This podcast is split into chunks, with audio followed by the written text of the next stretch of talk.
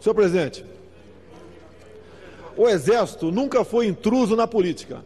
Ele sempre foi instrumento da vontade popular. 64 foi uma exigência da sociedade. As mulheres nas ruas pediam o restabelecimento da ordem. Os empresários não queriam ver seu patrimônio estatizado pelo golpe de esquerda que se avizinhava. A mídia clamava pelos militares.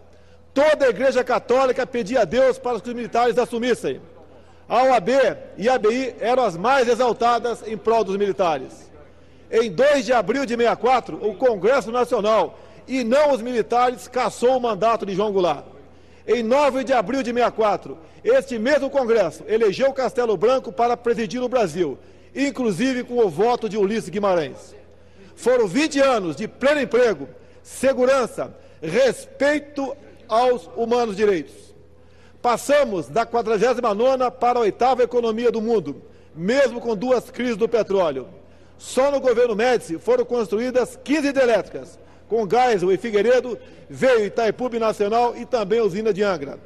Sem as obras dos militares, o Brasil não existiria. Os ministros eram escolhidos entre administradores e não entre políticos.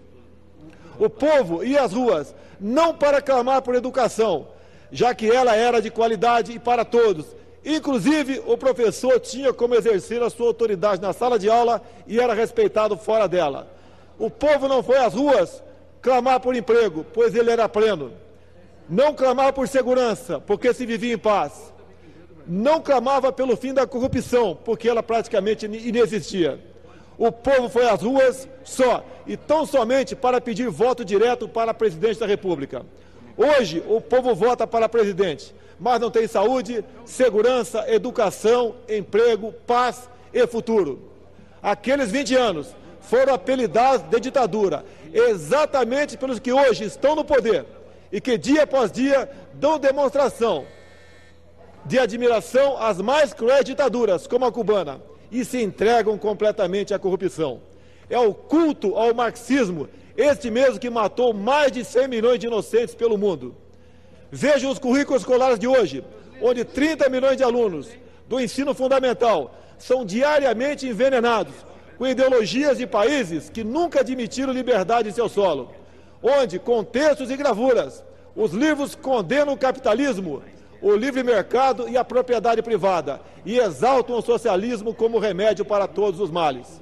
Chegará, concluindo, presidente, o momento onde um novo 31 de março ou uma nova Operação Condor não serão suficientes para impedir o Brasil e a América Latina de serem lançados no braço do comunismo. Deus salve 31 de março de 64.